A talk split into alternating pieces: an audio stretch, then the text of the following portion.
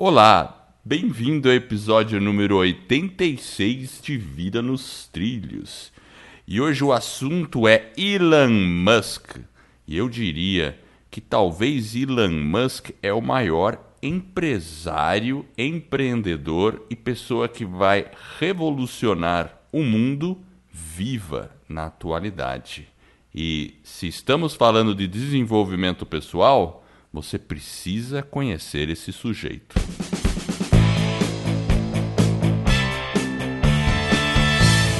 Meu nome é Edward Schmitz e Vida nos Trilhos é o podcast com sua dose semanal de desenvolvimento pessoal e alta performance. Aqui, eu e meu parceiro de podcast, Jefferson Pérez, nós destrinchamos as técnicas e os comportamentos que irão levar você às suas metas e sonhos. Lembre-se, você é a média das cinco pessoas com as quais mais convive e hoje você vai dar um rolê com Edward Jefferson e Elon Musk. Então, para começar a sua jornada rumo aos seus sonhos em velocidade máxima. E aí, Jefferson, como foi seu estudo aí sobre Elon Musk?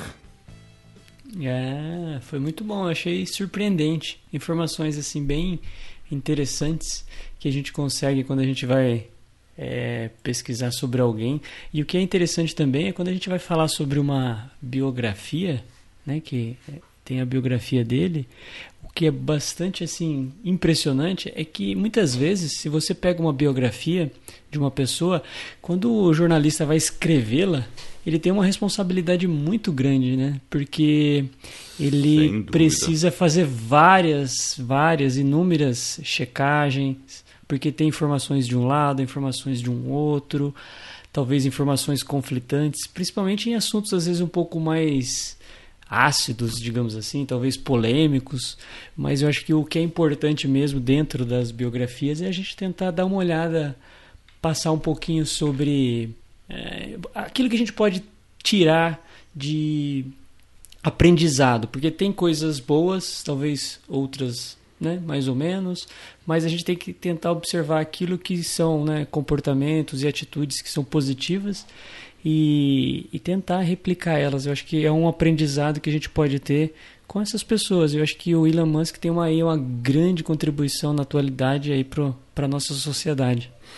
É, sem dúvida. O para quem não sabe, o livro do Elon Musk, quem puder ver, o, ó, aqui eu vou mostrar no vídeo, né? Que a gente depois publica no YouTube, mas está aqui. Essa é a biografia do Elon Musk. Uh, tem em português, né? Nas melhores livrarias da cidade. Putz, não tem muita livraria mais na cidade, então pede na Amazon mesmo. É, a gente vai colocar o link aí no show notes, pessoal poder quem ficar curioso. Pois é. E, e assim, o e ele é o dono hoje da Tesla, que é aquela empresa de automóveis carros elétricos, da SpaceX, que lança foguete pra, em órbita e satélites, né? Coloca satélite, faz serviço para a NASA aí, só dando uma apanhada. E foi o cara que fundou, um dos fundadores do PayPal. Quem já usou o PayPal, com certeza já usou um produto criado por Elon Musk. Mas vamos começar assim. Por que, que esse cara é diferente? Por que, que ele é diferente? Uh, ele, assim, quando ele era criança, bom, ele nasceu na África do Sul. Né? Isso não faz ele um cara diferente, só um fato, né? Ele nasceu em 1971. Hoje ele tem 47. É, é junho de 81. É, 71. África do Sul. Ele tinha uma mãe que era canadense. Então, assim, quando ele estava na África do Sul, nessa biografia é bem legal, fala bem da infância dele e ela aborda mais, assim, a questão da Tesla e da SpaceX, SpaceX. E também a transição, quando ele saiu da saiu da do PayPal para criar a SpaceX. Então é, é, interessante essa, mas a história, essa biografia, mas a história dele está continuando, né? Eu acho que vão ter que fazer uma outra mais tarde, né? porque é. a, a, coisa está continuando, né? Então assim, quando ele estava na África do Sul, ele teve uma infância foi difícil a infância. Ele já era um cara mais retraído E o irmão dele, na biografia, disse que ele era capaz de sentar por 10 horas e ficar lendo assim, direto. Ele ficava direto, lendo, lendo, lendo por 10 horas. Ele, ele lia vorazmente a enciclopédia britânica, para você ter uma ideia, Jefferson. Ele era, assim, voraz, né? Então, e... É, ó, e se você pensar na, na parte aí do, do desenvolvimento pessoal, né? Até do, do desenvolvimento espiritual, né? Financeiro, atra, tudo através da leitura, a leitura é um dos caminhos que a gente tem, né, que a própria que a humanidade teve de transmitir conhecimento, transmitir aprendizado e que as pessoas utilizaram muito ao longo né, do, dos séculos e dos milênios. E isso é importante. A gente tem que praticar mais. A gente já falou no episódio aí sobre a importância da leitura e é muito importante realmente a gente ter um pouco mais de tempo para leitura, para o desenvolvimento. E podem ser leituras diversas, é, como a gente falou, pode ser uma biografia, pode ser um livro de, de desenvolvimento, enfim, independente, pode ser um romance. Com, sempre o livro ele traz, né, essa leitura, ela sempre pode nos trazer grandes ensinamentos, grandes aprendizados e também é fruto de lazer. Né? O lazer, às vezes, muitas vezes, pode estar associado, às vezes, a uma leitura. Para algumas pessoas, né? Eu hoje tenho esse hábito de Muitas vezes também tem um livro um pouco mais para desconexão, aí você pega um romance e você consegue ler e é um prazer, é ou seja, é um, é um hobby que você tem, uma atividade para você às vezes relaxar também. Então, é, você vê, ele desde criança já tinha essa prática. Olha que interessante. Né? Então, isso é muito importante. O comentário que você fez sobre a leitura também é fundamental, porque ele gostava de ler. É, bom, ele lia a enciclopédia britânica, mas ele também lia muita ficção. Ele gostava de livros de. É, ou seja, histórias. Ele gostava também. É, ficção científica, mas ele tudo que também era científico ele também lia.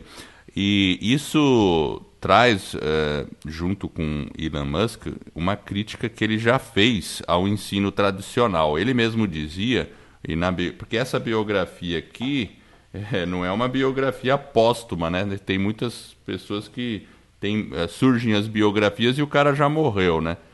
É feito depois que o cara morreu. Ele não, ele, ele foi entrevistado, as pessoas foram entrevistadas, né? Como você disse no começo, né?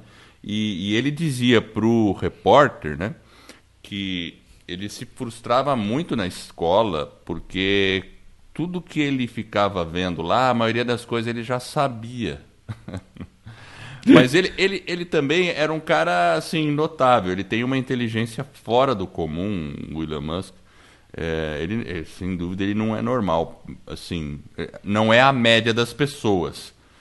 Mas ele, ele, ele aprendia de fato lendo, sabe, Jefferson? Porque quando ele chegava na escola, ele já sabia uh, aquilo, ele já tinha tomado algum contato. Porque, ó, para você ter uma ideia, com nove anos, ele ganhou um computador. Era um Commodore VIC-20.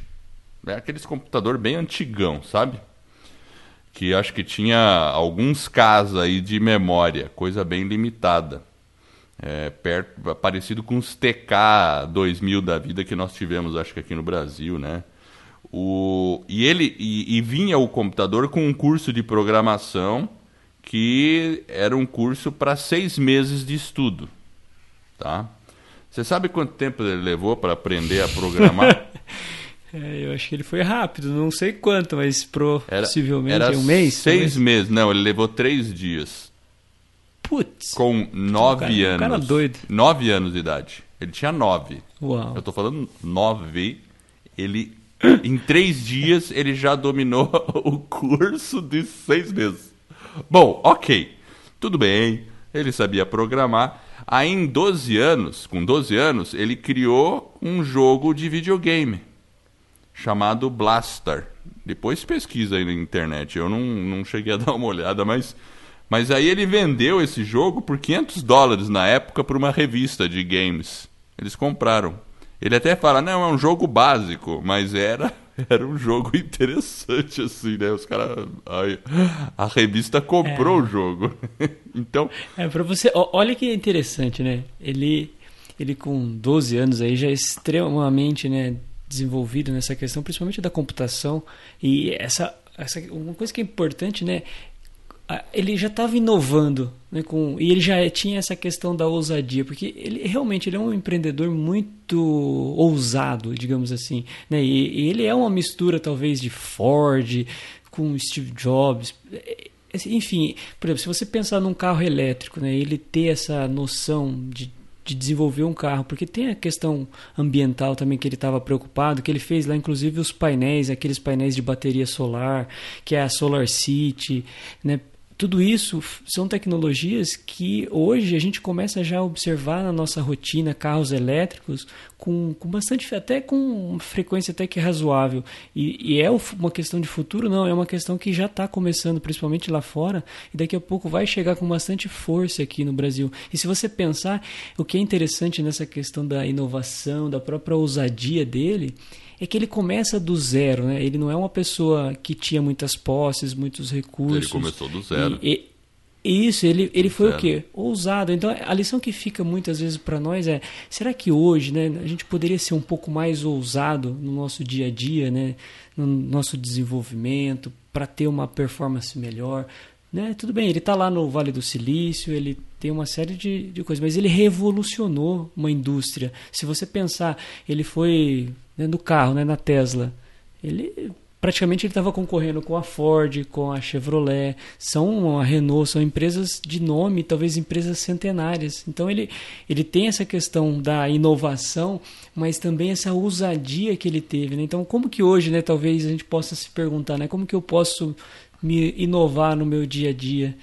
É, é interessante isso. O cara com 12 anos fazer um, um jogo já vender, né? É, Incrível. Exatamente. Ele não só fez, né? Ele produziu, ele, produziu ele fez depois, todo o processo da cadeia. É, e aí a, a, revista se interessou em comprar o jogo, mas enfim. Mas ele, ele sempre teve essa crítica ao, ao estudo, porque ele sempre achou que o estudo é meio complicado você na, ir para uma escola e aprender num, num ritmo determinado. Ele, ele sempre ele diz assim, nossa, eu ele aprende muito mais rápido do que a escola pode ensinar, entende? Então, por isso que ele tem essa crítica. Inclusive, ele criou uma escola para os filhos estudarem. Os filhos dele é. estudam numa escola que ele criou. Lá nos Estados Unidos. É um método de pouco diferente, né? É bem, eu não sei como é que é, mas eu acho que é um método que não tem essa. Que, que é, existem linhas modernas. Eu acho que o nosso ensino, sabe, Jefferson, vai revolucionar. Porque concorda que hoje Tudo bem, ele tinha lá nove, eh, com nove anos, ele nasceu em 71, né? Então, então você pega lá, ele década de 80, 1980. Né? 80, década de 80 ele estava estudando ali. É, a gente sabe como era na década de 80. A gente não tinha acesso à internet, nada disso. Então a gente tinha limitação. Hoje não. Hoje, se você quiser aprender alguma coisa, você concorda que a gente não precisa ficar esperando o professor falar? Né, Jefferson? É, eu, muito, eu fico pensando nisso. É, porque pensa o seguinte, Edward, o cara tá ensinando um conteúdo.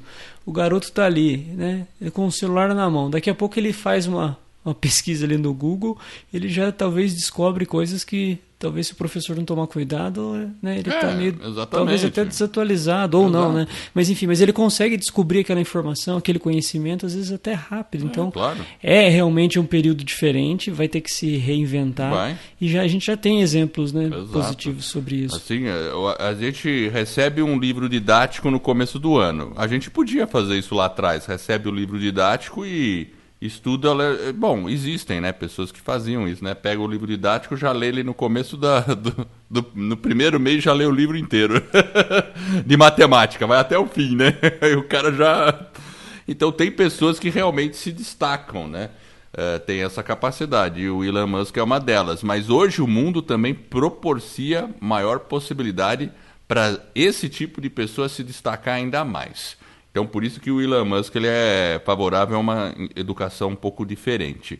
Mas, seguindo aqui com um pouco das curiosidades sobre ele, ele, ele sabia que na África do Sul ele não tinha futuro ali, né? Então, com 17 anos, ele, ele foi para o Canadá. Ele foi para o Canadá porque, como a mãe era canadense, era mais fácil para ele é, conseguir é, emigrar para lá, né? Bom, Aí lá na, no, na escola, no, é, no segundo grau, eu, se eu não me engano, ele fez segundo grau, o irmão dele também foi para lá. E aí ele. Você sabe. Ele, Ô, Edward, você sabe que quando ele foi para o Canadá, tinha um tio-avô dele. Eu li essa parte, né? Isso. Ele foi para Montreal e quando ele entrou lá no avião, ele meio que não tinha muitas informações. Naquela época, telefone, essas coisas não eram tão populares. Mas a mãe dele tinha. Ele estava já em trânsito, a mãe dele tinha mandado uma carta para esse tio. E supostamente esse tio tinha ido para Minnesota, nos Estados Unidos né? E a hora que ele chegou lá, ele não tinha onde ficar, então ele acabou indo para um albergue. E... Mas ele tinha vários parentes lá no, no, Canadá, então ele foi começar a tentar entrar em contato com eles. E aí ele comprou uma, uma passagem de acho que 100 dólares para andar de ônibus que praticamente cruza, cruzava o país todo. E aí ele foi para um lugar lá, não me lembro o nome da cidade, que era o próximo onde o avô dele morava. E era uma viagem muito longa. E é uma, cidade pequena. E aí ele acabou pegando o telefone e ligou para um primo dele. Ele acabou conseguindo ficar com esse. Né, descobriu o primo lá na, na lista telefônica, ligou pro cara e conseguiu, acho que pegou uma carona, foi para lá. E aí ele ficou fazendo várias coisas nessa cidade. Né. ele, ele conta que ele trabalhou na lavoura, ele cultivou legumes, trabalhou em silo né? E, e realmente ele comemorou ali, ele fez acho que o segundo grau ali. E uma coisa que foi interessante é que se, se a gente analisar, né, principalmente nessa década, né, quando ele foi, pensa o seguinte: ele teve muita coragem né, de sair de um lugar que era totalmente conhecido né, e migrar para um outro lugar. Então, imagina a coragem que você tem que ter para uma determinação acima né, do. principalmente jovem o cara foi e falou: Não, eu tenho algumas. Eu vou fazer algumas coisas diferentes. Então, às vezes, a gente fica pensando: né, se a gente, será que a gente tem essa coragem, né, essa determinação que às vezes as pessoas têm? Porque muitas vezes a gente só vê o lado, né, o, o palco ali da pessoa, mas o que teve por trás, todo o desafio, a coragem que ele teve, né, tudo que ele enfrentou, os trabalhos que ele teve que fazer. É as dificuldades acho, que ele passou. Eu acho que a coragem dele vem até um pouco mais para frente. Eu acho que aí, aí ele estava mais vivendo uma aventura. Porque, por outro lado, ele também não tinha muitas responsabilidades. Claro, ele estava com a vida mais tranquila lá, né? Mas ele tinha um sonho.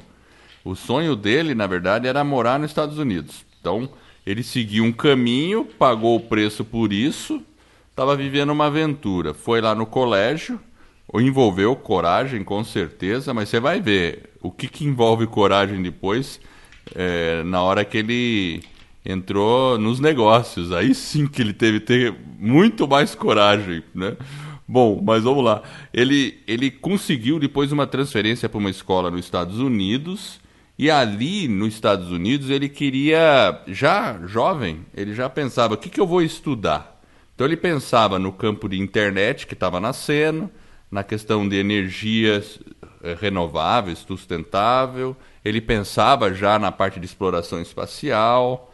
Ele, ele pensou também em inteligência artificial e reprogramação do código genético humano. Né? Ele pensou em coisas que fossem revolucionárias, sabe? sabe?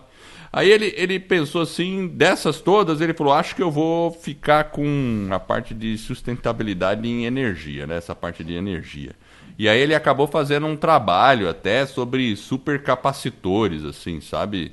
Para armazenamento de energia. Ele chegou a fazer um trabalho na universidade sobre isso, se eu não me engano, foi na Stanford que ele fez isso. Mas, só que aconteceu um detalhe, ele estava ali e ele ficou com. Até o, autor comenta ali, ele falou. Sabe aquele negócio de, do FOMO? Eu já falei do FOMO, né? Do Fear of Missing Out. Aquele medo de você estar tá perdendo algo. E esse medo de perder algo foi a internet. Ele começou a ver a, a, a internet e ele falou: Não, eu preciso fazer alguma coisa nessa área da internet também. Aí o que, que aconteceu? Ele começou a criar a empresa chamada Zip2 Zip2 era nos primórdios da internet, tipo uma páginas amarelas online. É uma mistura de Google Maps com páginas amarelas, assim, né? Então. O que, que é uma páginas amarela, Edward? Pois Fala para o nosso é, ouvinte. Páginas amarelas, tem gente que não sabe, mas antigamente, quando a gente não tinha o Google, as empresas de telefonia forneciam para gente um livrão bem grandão, onde você tinha os telefones de todas as pessoas ali da cidade. Então eu lembro que em São Paulo era uma era maior que a Bíblia, era um troço gigante assim, né? Inclusive uma época vinha vinha em dois volumes, né? Uma comercial e uma dos assinantes. Então você via por nome, ah, qual que é o telefone do fulano? Você tinha que saber o nome e sobrenome. Ia lá na, na lista e procurava o nome da pessoa e o telefone. Daí você achava na lista.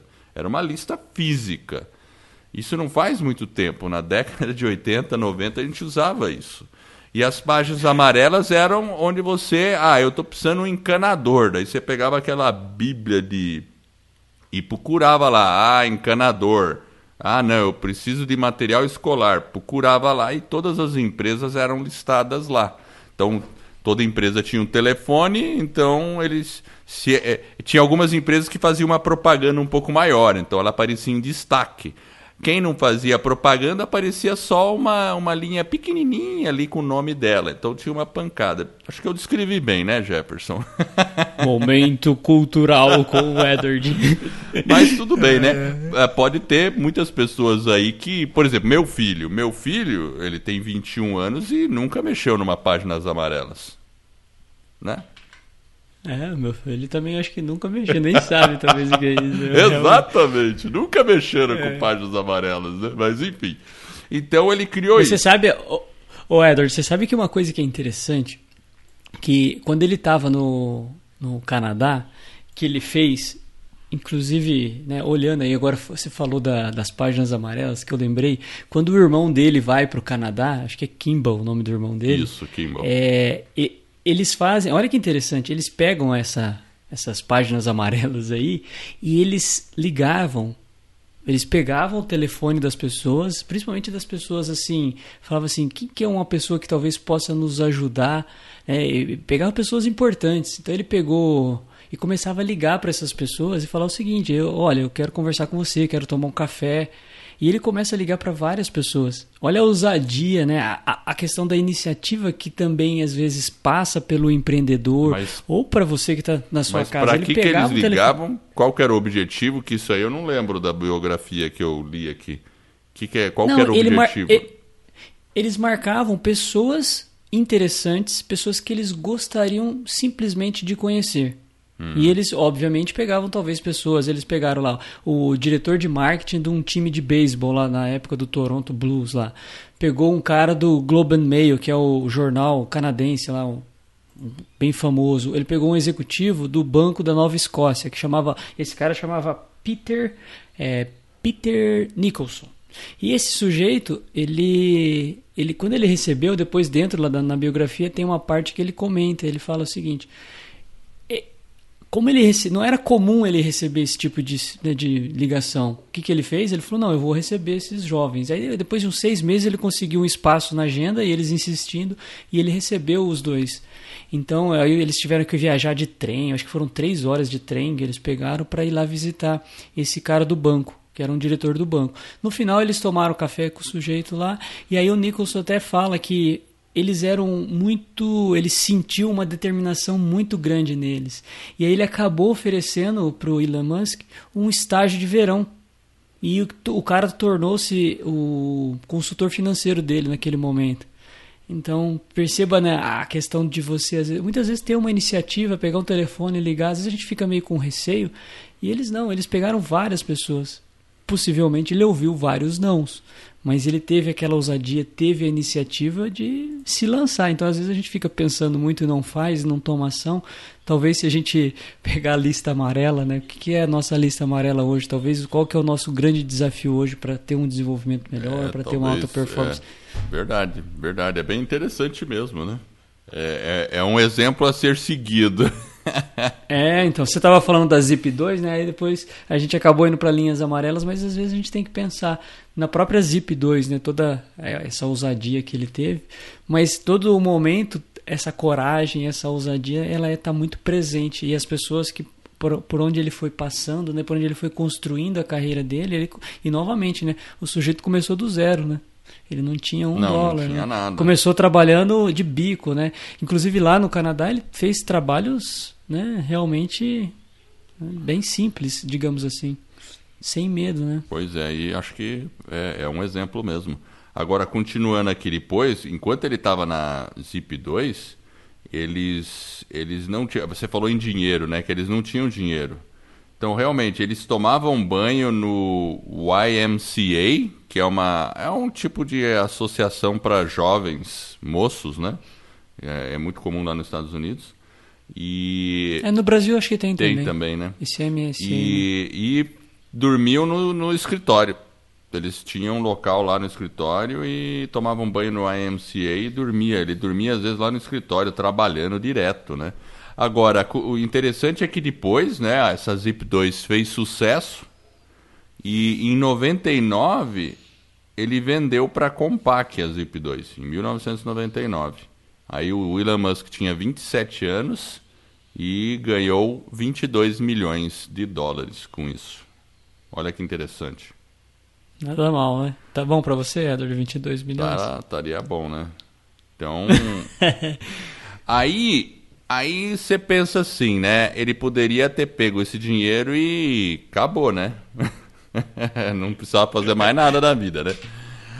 Porém, ele pegou três quartos desse valor, ou seja, a maior parte, e criou uma empresa chamada X.com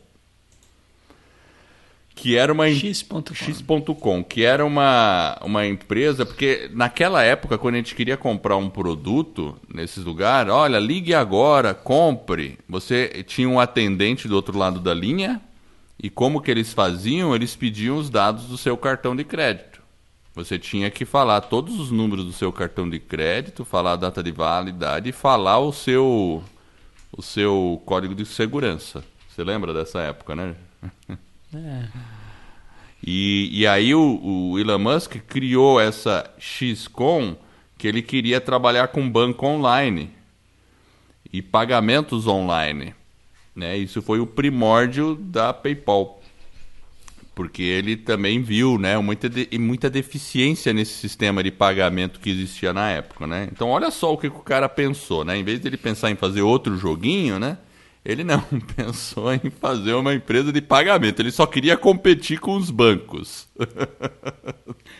é, e, e, e, isso que é interessante. É, eu acho que é uma coisa que está na veia do sujeito, né? Ele, ele, ele pegou boa parte do dinheiro dele, né, da, né ali, estava milionário, né? E, mas ele tentou o que, que, qual que era o problema que ele tinha naquela época, né? Problema de pagamento e tal. Então ele, ele foi naquele caminho, talvez não era ainda o que ele gostaria né, de fazer, mas ele estava de olho, atento nas oportunidades, ele trabalhou naquilo, tomou risco, porque quando você vai trabalhar com tecnologia, poderia dar errado também, que são tecnologias novas, mas essa questão do risco, dele revolucionar a indústria, essa é, uma, é, um, é algo interessante, porque o tempo todo você percebe essa questão do risco está presente na vida dele. Né? Então, óbvio, não estamos falando de sair se aventurando em furadas. Óbvio, o cara pensava estrategicamente. Ele, então a gente tem que às vezes pensar como que é a minha vida hoje, né? Será que eu estou disposto às vezes a tomar um pouquinho mais de risco para para melhorar a minha vida? Então, para ter uma vida, né? Para ser uma pessoa melhor. Né? Não só do ponto de vista financeiro, mas como que eu posso ser melhor? E às vezes a gente tem que fazer algumas coisas que são desconfortáveis. E, e o tempo todo, quando você vai lendo, vai observando a biografia dele, essa questão do risco ela está muito presente, né, Edward? É incrível. Não, sem dúvida, né? E ele, ele era um cara. Ele é um cara que ele não tem medo de enfrentar riscos. Tanto é que ele pôs boa parte do dinheiro dele para fazer essa empresa a X.com. Né?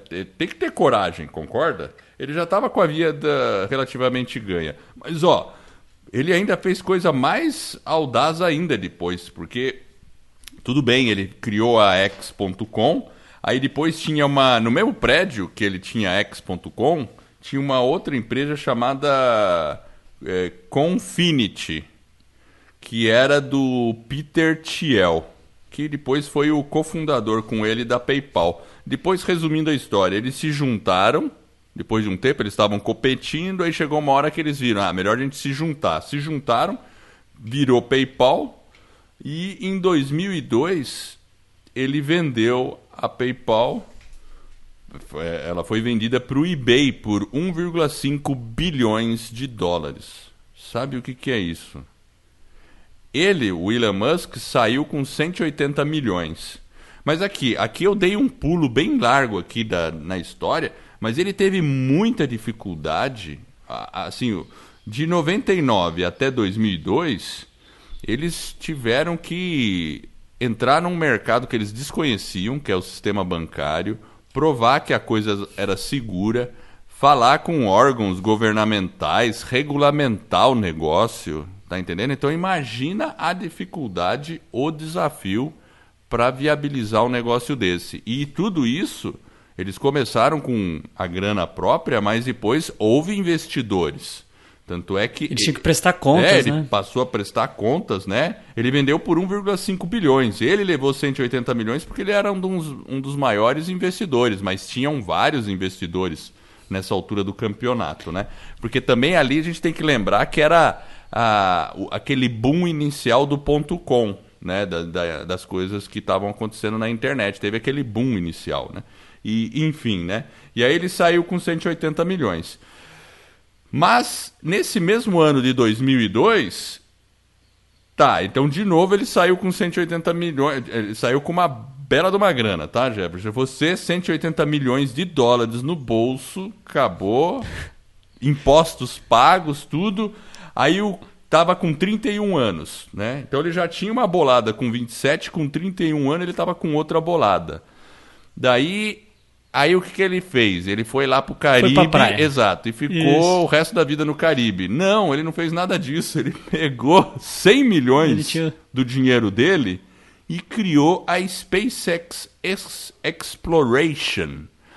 Ele criou uma empresa que se você, qualquer pessoa agora, você ouvinte, entra lá, spacex.com, veja qual é o objetivo da SpaceX. O objetivo da SpaceX é promover exploração espacial e colonizar Marte. Eu vou explicar isso. Só que para ele viabilizar a colonização de Marte, porque esse é o objetivo do Elon Musk. Ele, ele sempre quis isso desde a infância, né? Na, na época ele gostava muito de ficção científica quando infância e ele se perguntava. E quando ele viu que o programa espacial americano parou, ele ficou muito decepcionado.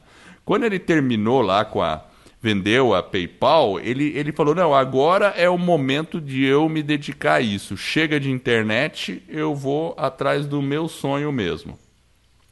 É, mas olha que interessante, né, Edward? O caminho que ele teve que percorrer muitas vezes, né, deixou de fazer talvez, fez várias coisas. Com certeza ele gostava de fazer o que ele, né, que ele estava fazendo. Ele não, né, se você fala, né, igual na X, na PayPal, enfim, tudo que ele fez tinha um propósito, mas o propósito final talvez uma, um pouco mais de uma forma um pouco mais intensa era a SpaceX, mas tudo que ele viveu ali antes, se preparando para aquele momento. Então, muitas vezes na nossa vida a gente tem que fazer essa reflexão.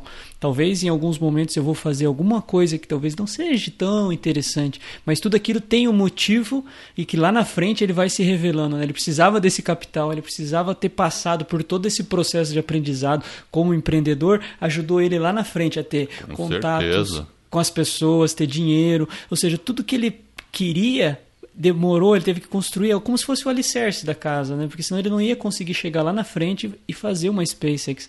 Todo esse movimento. E às vezes a gente fica talvez preocupado com o nosso momento atual, né? A gente tem que sonhar, tem que ter o nosso objetivo lá na frente, mas às vezes a caminhada ela vai meio que o caminho talvez não é aquela linha reta, né? Ele Não vai é. tendo alguns obstáculos. Não, e os obstáculos continuaram, porque ele criou a SpaceX, jogou 100 milhões de dólares e aí o pessoal começou a criticar. Pensa que hoje o pessoal fala bem da SpaceX, mas no começo o pessoal criticou. Falou, não, não, não. Era, existia muitas dúvidas. Não, claro, falaram, não, esse é um, é um guri que se deu É um bem na lunático. internet e não sabe o que fazer com dinheiro e tá aí se aventurando, vai se dar mal. É, o- é o que falavam. Todo mundo, imagina, nenhum investidor, o pessoal olhava assim, não, investimento de alto risco. Mas ele foi, ele começou, ele, ele queria fabricar os próprios foguetes.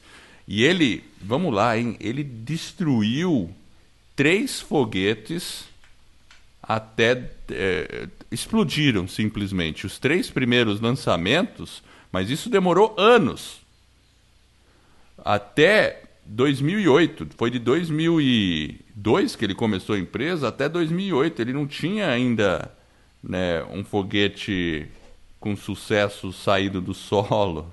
Foi em setembro de 2008 que ele lançou o quarto foguete, que aí deu certo. Imagina, ele criou a empresa em 2006, em 2008, são seis anos para chegar até lá.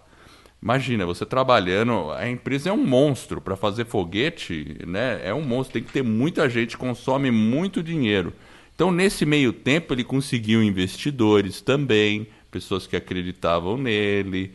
É, então, e teve que trabalhar, teve é um trabalho demorado, né? Não é um muito. trabalho rápido, né? É, teve que trabalhar muito. É um trabalho de médio e longo prazo, é muito... Essa parte de trabalho é curiosa, porque eu, eu lembro que na biografia tinha um funcionário que era um cara genial na parte aeroespacial. E o cara foi contratado por ele. E o cara falou, pô, no começo ele ficava incomodado, o funcionário, porque ele falou assim, pô, parece que o William Musk me perguntava um monte de coisa, ele estava me testando para ver se eu conheço as coisas, né? Mas na verdade ele não estava testando. O William Musk perguntava, ele compreendeu isso depois. O William Musk perguntava porque ele queria aprender. Ele ficava perguntando um monte de coisa. Hoje, se você vê o William Musk discutindo, ele conhece, ele entende do que ele faz ele vai, ele, ele, ele procura entender profundamente. Ele também tem uma, uma mente genial, né?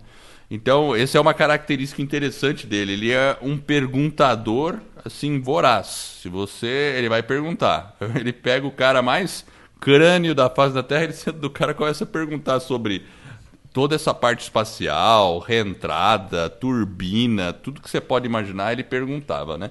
Então, aí as pessoas que trabalham com ele no começo, elas ficam um pouco assim assustadas com isso, né? Não é aquele tipo do cara que põe para você trabalhar e deixa lá. Ele fica perguntando, fica tentando entender. Né? Então tem uma característica. É um curioso. É um curioso, né? Mas enfim, foi em 2008 só que ele conseguiu é, fazer o primeiro voo de sucesso com a SpaceX. Aí, nesse momento, a NASA olhou e falou: tá bom, então. Então a gente vai investir em você. E ofereceu um contrato de 1,6 bilhões de dólares para fazer, para que a, a SpaceX fizesse todos os, os transportes de, de, de carga para estação orbital e, e posicionamento também de satélite. Agora, tem outra curiosidade que lá em 2004, né? Ele começou a SpaceX em 2002, tá? Mas em 2004, como ele não estava fazendo muita coisa, ele só era só SpaceX que ele tinha que cuidar, né? Aí ele resolveu criar outra empresa chamada Tesla, que é a do carro elétrico. É. é. Imagina, e, e, né? Imagina, né, Jefferson? O cara tem uma SpaceX na mão. Aí ele fala: Ah, eu não tenho muita coisa para fazer, então eu vou criar uma outra empresinha aqui chamada Tesla. Então ele ficou com dois projetos de envergadura gigantesca na mão. E a Tesla também, ele pegou dinheiro pessoal e fundou a Tesla com 70 milhões de dólares. Então ele jogou 100 milhões na, na SpaceX e 70 milhões na Tesla, dos 180 que ele tinha. E esses 10 milhões que ele tinha, ele também usou assim um monte de coisa, pelo que eu sei. Tanto é que chegou uma época assim que ele estava com essa dificuldade na tanto na na SpaceX como na Tesla, que ele ele ele chegou a pensar assim, bom, qualquer coisa eu vendo minha casa. Ele, ele disse que chegou a pensar nesse tipo, eu posso vender minha casa, eu vendo meu carro e eu daí eu tento porque ele estava tentando conseguir investimento e coisa e tal. Então ele passou um período. Mas depois que ele conseguiu o lançamento e pegou o, o contrato da NASA, aí a coisa foi. E, e mais tarde é ele porque... também salvou lá a Tesla, porque ela estava com dificuldade. É, é, porque na verdade a gente fala 100 milhões aqui, 70 ali, e a gente acha que é muito, mas quando se fala em empresas, em negócios, é, muitas vezes a, a empresa precisa desse capital, não só desse, muito mais, para poder fazer os investimentos e fazer aquela empresa dar resultado. Senão todo aquele investimento ele, ele se torna pó. Então é, é difícil, é uma situação extremamente complexa, porque é um empresário, um empreendedor que está ali na linha de frente e ele precisa captar mais dinheiro e as pessoas precisam acreditar no, no projeto dele, nas iniciativas dele, na ideia dele. E o que é interessante também, né, Edward, que é, tudo que ele está fazendo não tudo, né? Mas várias coisas que ele está fazendo tem um aspecto de nobreza no sentido também da parte social. Por mais que as pessoas critiquem, existe muita crítica. Agora, tudo que o cara faz, existe a questão da crítica, porque ele tem os holofotes, está todo mundo. Se ele faz um, né, solta alguma coisa lá no Twitter, as pessoas ficam. Mas essa própria questão da energia solar, se você pensar no, no, né, no, no problema da sociedade, né, como um, né, essa questão ambiental, né, de uso de energias renováveis, ele, ele incentivou muito, ele tem aquela questão do, da parte solar, dos painéis solares, que foi um investimento né, muito grande. Então, é, essa preocupação também é algo interessante, porque se você pensar num sujeito né, com a da idade dele, que tem os recursos, se você pensar mais financeiro, ele está querendo ser uma pessoa melhor e, e promover no mundo é, coisas que a preocupação dele é com coisas são coisas muito importantes. Se você pensar né, essa questão da humanidade de você talvez extinguir a, a humanidade a inteligência você falou da inteligência artificial ele tem alguns projetos né, nesse sentido a própria questão da, das energias né porque aí você usar o carro o carro elétrico para você não poluir. Então a própria questão da colonização de Marte. Isso é muito interessante. Então, essa preocupação social também é algo marcante na vida dele. É, ele é, é acho que é, o ano passado ele estava, a fortuna dele era estava estimada em 22 bilhões agora. Agora ele chegou já no momento, ele era estava entre as 30, 30 40 pessoas mais Imagina. ricas do mundo. É, então... e, e, com certeza. E ele, eu acho, ele é um cara movido a propósito. Ele não está atrás de dinheiro todo o dinheiro que ele está atrás é para vi viabilizar um propósito que ele tem. E o propósito que ele tem é bem claro: ele quer fazer uma diferença, quer, quer colonizar Marte. Esse é o principal dos propósitos que ele, que ele tem. Isso. Né? E para isso ele quebra os paradigmas. Né? Ele Exato. concorre com a. Se você pensar, ele concorreu aí com a, com, a, com o próprio carro. Ele está concorrendo é. com quem? Com a Ford, com a, né, enfim. Não, vamos lá. Então até fazendo um paralelo, mas antes de eu fazer esse paralelo agora, mais final aqui, porque a gente já falou bastante, vamos à frase da acabou semana. Acabou já o episódio, Edward? Não, não, não, não hoje vamos ter que Acabou o episódio. Vamos, acabou o episódio. Não, não acabou. Vamos à frase da semana, porque eu ainda tenho uma, uma, umas curiosidades interessantes aqui para só então, em termos lá. de comparativo. Ok, então vamos lá. Antes de soltar a frase da semana, tem uns recadinhos aqui para o pessoal. Temos dois recados bem rápidos. Primeiro, para quem deseja saber como criar, produzir e divulgar o seu podcast, teremos um webinário, ou seja, uma aula onde eu e o Edward iremos revelar o que você precisa fazer para criar, estruturar e lançar o seu podcast em menos de 90 dias. Além disso, você irá se surpreender com a baixa necessidade de investimento. E se você tem uma grande mensagem para compartilhar com o mundo, mas não sabe bem por onde começar, acesse escola do barra webinário e se inscreva nessa aula. De novo, escola do barra webinário. E você já pensou em buscar uma qualificação para se tornar um coach? Pois eu tenho uma novidade sensacional. O meu amigo Paulo Marte resolveu sortear uma bolsa com 70% de desconto para você fazer a sua formação em Life and Professional Coaching, com física quântica, programação neurolinguística e psicologia positiva na Coaching Brasil, a formação mais completa da América Latina. O curso é ministrado pela Master Coach Gidrosdeck e pelo próprio Paulo, com a proposta de desenvolver você de forma pessoal e profissional. A partir do aprendizado profundo na aplicação das técnicas e ferramentas mais avançadas, você se torna um verdadeiro coach lendário. Basta para participar enviar um oi no WhatsApp 41 99244 7048. Diga que você ouviu o podcast Vira nos Trilhos e gostaria de participar desse sorteio extraordinário. Ou seja, você pode ser sorteado com uma bolsa de até 70% de desconto para fazer sua formação completa e receber a sua certificação em coaching. Depois que você enviar a mensagem no WhatsApp, eu vou repetir, é 41 9 9244 7048. Você vai receber mais informações sobre como ter acesso a essa oportunidade e quando será o sorteio. E eu aqui quero agradecer imensamente a Coaching Brasil por estar patrocinando e apoiando o podcast Vida nos Trilhos. E voltando para a frase da semana, Eder, olha, essa frase é de um sujeito que ele está sempre presente aqui no nosso podcast. O nome dele é Desconhecido. Opa, fazia tempo que eu não via ele, né? Mas. É, ele deu uma sumida, né? A gente resolveu tirar ele do, do ar alguns dias, mas ele voltou. Ele voltou com a seguinte frase: Nem todos os dias são bons, mas há algo bom em cada dia. Desconhecido. É, é uma boa, né? Porque a gente tem que. Eu, eu pensei no olhar o lado cheio do copo, né? Mesmo a maior dificuldade, Exato. você pode encontrar alguma coisa que você tira de proveito, se assim você o desejar, porque também se você não quiser ter proveito nenhum, você simplesmente pode eh, tira as calças, pisa em cima, fica com raiva, mas não adianta nada, né? Entendeu?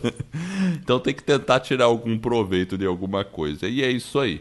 E, e agora, já que falando de Elon Musk, ele sempre soube tomar proveitos das situações.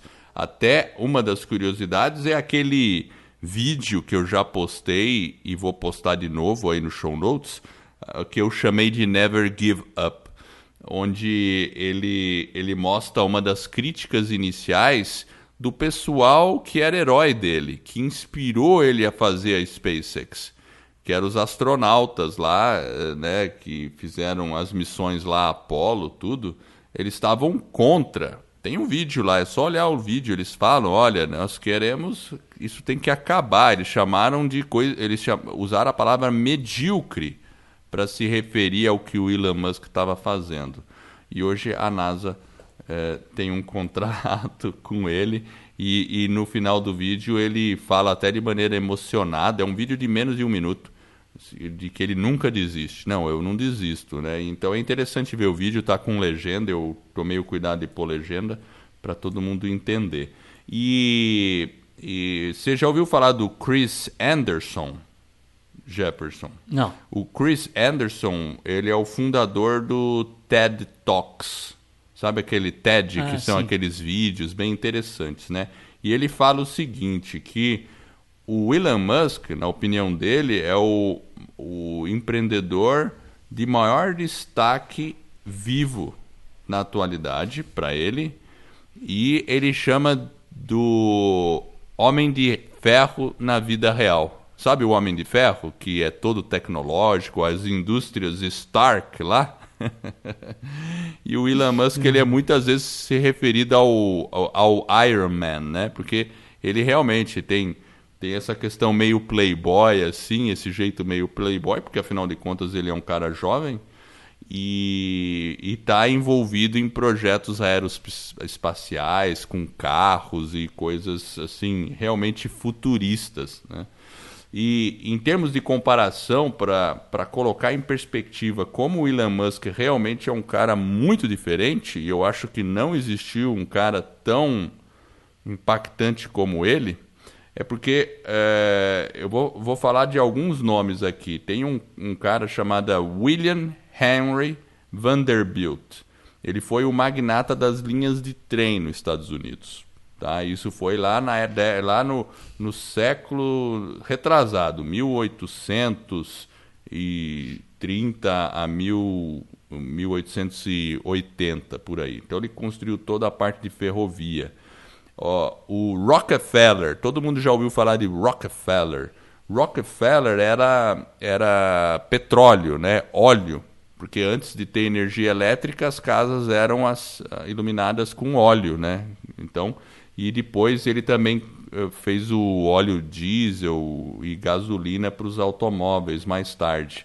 Então, Rockefeller foi um monstro, mas cuidava da área de energia, né? Vamos falar. Energia. Então, Vanderbilt era infraestrutura para transporte, ferrovia. Rockefeller era energia. Aí tem um tal de Andrew Carnegie. Já ouviu falar de Andrew Carnegie, Jefferson? Já ouvi Já falar. ouviu falar, né? Já ouviu, né? Então, esse cara aí, ele, ele era é, investidor na indústria de aço, né? Porque depois dos Estados Unidos começou a crescer muito, né? Já no, no final do é, 19 1870, início do século 20, né? Aí é, a indústria do aço cresceu muito, né? E ele foi um magnata do aço.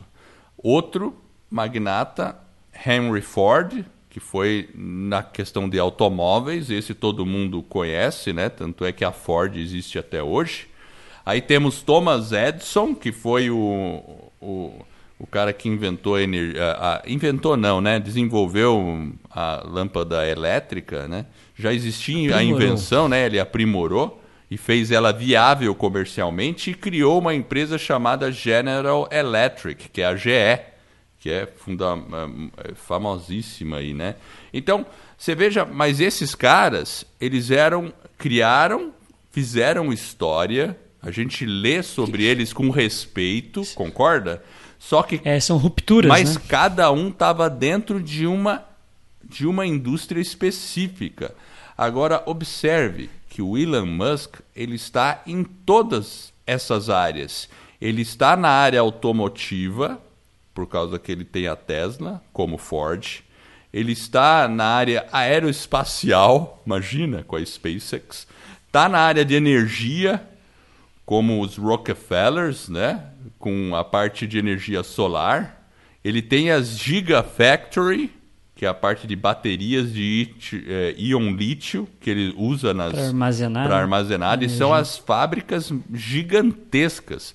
Eu vi uma comparação até com as pirâmides. Elas são. A pirâmide fica pequenininha, sabe, da, do Egito, perto da Gigafactory, porque ele está criando tudo isso. Ele também está mexendo na parte de satélites. Eu sei que ele tem um plano de criar uma, uma rede de satélites em órbita da Terra para comunicação. Ah, ele tem uma empresa chamada Boring Company. Boring, para quem não sabe, é tédio, é a companhia do tédio, ele chama. Mas ele usa esse nome de maneira um, um, é, com senso de humor, né? Que é para Os túneis. É, oi? É túnel? Túnel, exatamente. Acho que é por isso, porque é muito é, tedioso ficar cavando túnel, porque é para transporte de alta velocidade por túneis. Ele está fazendo isso. É um sistema que você entra com o próprio carro, ele entra num lugar, num, num, num outro transporte e você está em minutos atravessa de leste a oeste os Estados Unidos, por exemplo. Esse é o plano dele, né? Ah, então ele tem o projeto de expansão multiplanetária da espécie humana, colonização de Marte. E você comentou, né, sobre inteligência artificial. Então ele tem uma empresa, acho que chamou, é chamada uma, é, acho que ela chama Open AI, AI, Artificial Intelligence, e, e mais uma empresa chamada Neuro, Neuralink, que é estudar a parte de integração cérebro humano com máquina. Então, veja, o Elon Musk está em tudo ao mesmo tempo. Então, nunca aco- aconteceu isso, sabe? Todos os outros grandes nomes estavam numa indústria. O Elon Musk não, está em todas. Por isso que eu acho que a gente está vivendo a história, ela, ela está acontecendo diante dos nossos olhos.